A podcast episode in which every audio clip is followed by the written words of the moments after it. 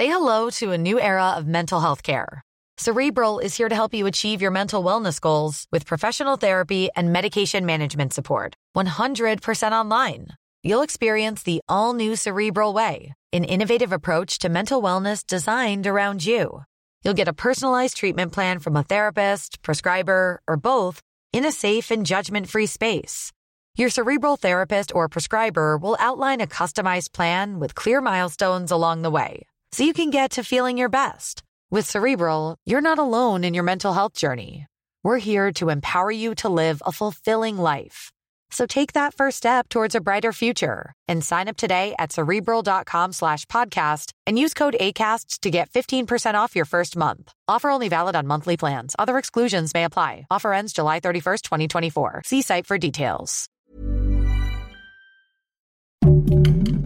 Heraldo Podcast, un lugar para tus oídos. La Ciudad de México ahora será protegida desde el cielo con drones. Te contamos de qué se trata.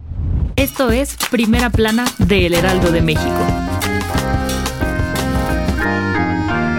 La Ciudad de México cada día nos sorprende con algo nuevo y ahora resulta y resalta que el gobierno de la capirucha va a estrenar nuevo equipo para ayudar a la policía a combatir la inseguridad. Se trata nada más y nada menos de la unidad Águila, seis drones de última generación que volarán por la CDMX para colaborar con investigaciones y tareas de inteligencia, además de vigilar la incidencia delictiva como si se tratara de una película del mismísimo Batman. De acuerdo con el titular de la Secretaría de Seguridad Ciudadana de la capital, Omar García Harfush, estos dispositivos están equipados con cámaras para ver en la oscuridad, lámparas y altavoces para hacer patrullaje, búsquedas e incluso apoyo de rescate en situaciones como un sismo. Estos serán operados vía remota por elementos de la policía, con lo que se espera que los tiempos de respuesta ante un incidente sean menores. Según la jefa de gobierno, Claudia Sheinbaum, estos drones ayudarán a reducir los delitos incluso en las zonas con más incidentes de la CDMX. ¿Cómo ves? ¿Qué opinas?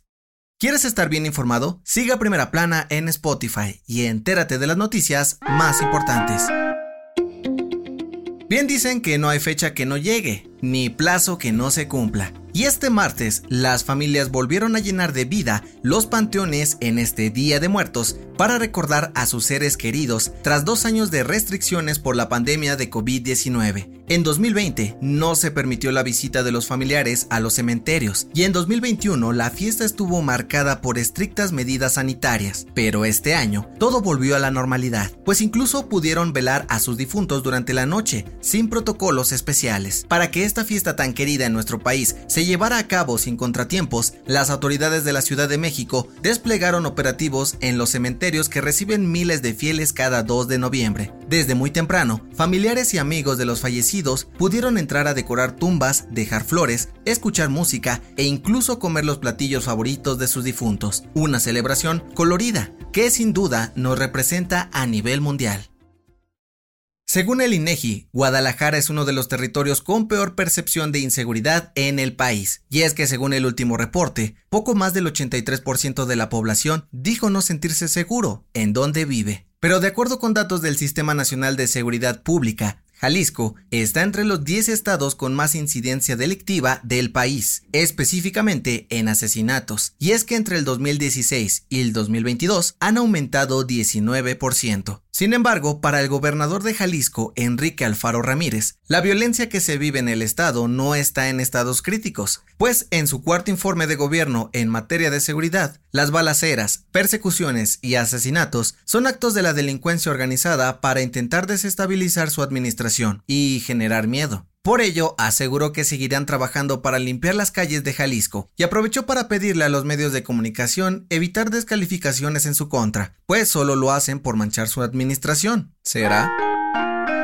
En otras noticias, la Secretaría de Relaciones Exteriores pidió a las autoridades del país vecino garantizar la dignidad e integridad de todas las personas, independientemente de su condición legal, luego de que se dieran a conocer imágenes en las que se observa una agresión con balas de goma contra migrantes en la frontera entre México y Estados Unidos. En noticias internacionales, el expresidente de Brasil, Jair Bolsonaro, se pronunció en público tras perder las elecciones del pasado domingo 30 de octubre frente a Lula da Silva y aseguró que si bien no reconocerá el triunfo de su adversario, no impugnará el resultado. Y en los deportes, última escala, la selección mexicana de fútbol llegó a Girona, España, para su gira previo al Mundial de Qatar 2022, donde enfrentará a Irak y Suecia los próximos 8 y 16 de noviembre.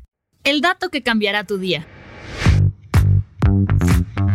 Sin duda, las calabritas de azúcar son parte indispensable de una ofrenda de Día de Muertos, pero ¿sabes de dónde vienen la tradición de ponerlas? De acuerdo con el Instituto Nacional de Antropología e Historia, la antigua civilización mexica tenía la costumbre de hacer altares con los cráneos de personas que sacrificaban en honor a los dioses, algo entonces conocido como Zompantli, y con la conquista se le puso un alto a los sacrificios. Los cráneos seguían siendo un símbolo de ofrenda, así que los españoles en enseñaron a los aztecas una nueva forma técnica para hacerlos, el alfeñique, una pasta con base en azúcar fácil de moldear y decorar. Así fue como las calabritas de dulce llegaron a nuestros días, para recordar a nuestros seres queridos que se nos adelantaron en el camino. La recomendación.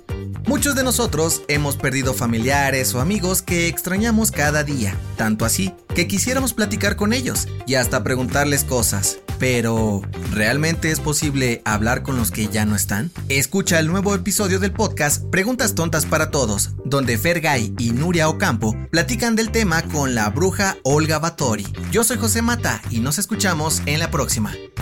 Esto fue Primera Plana, un podcast del Heraldo de México. Encuentra nuestra Primera Plana en el periódico impreso, página web y ahora en podcast. Síguenos en Instagram y TikTok como El Heraldo Podcast y en Facebook, Twitter y YouTube como El Heraldo de México. Hasta mañana.